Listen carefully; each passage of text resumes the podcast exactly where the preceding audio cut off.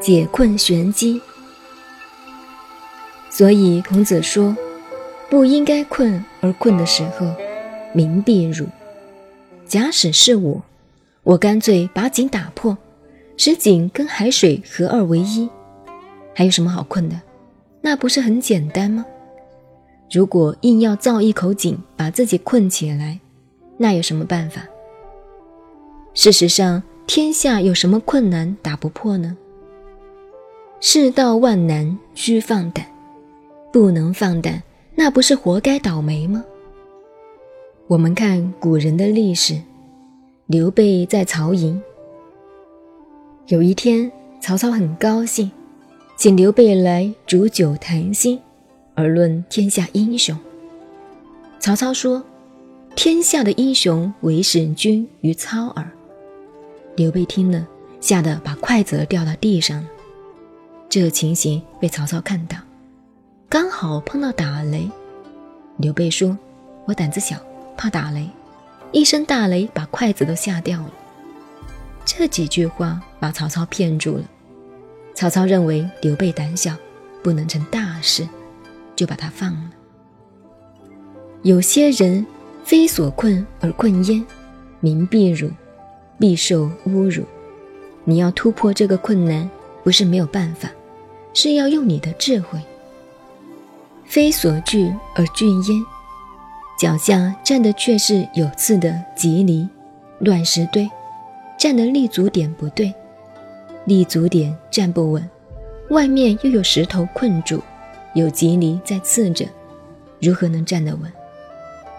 立足点无所谓，没有凭借，在这种情况下，身必危，外面遭到的是攻击侮辱，而本身没有立场。自身注定要完的，死期将至，期其可得见邪？人都快要死了，哪里还能看到自己的老婆呢？孔子没有再加以解释，只讲了几句，到此为止。这里边很妙的，有个玄关。孔子卖的是什么关子呢？他以为大家都懂了，所以不再详细的解说。但是我们后代人永远不懂，那种环境，困于时，聚于吉离，死期将至，并不一定真的要死了，还有救。你要突破这个困境侮辱，才有办法。要用自己的智慧去想办法，不然就家破人亡了。所以各位要注意，做一件事情，不论是做什么。如果把自己造成这个局面，就毁了自己。我经常告诉朋友，打垮你的不是你的敌人，往往是你身边最亲近的人。圣也一样，一切成败在于自己，这些环境都是自己造成的。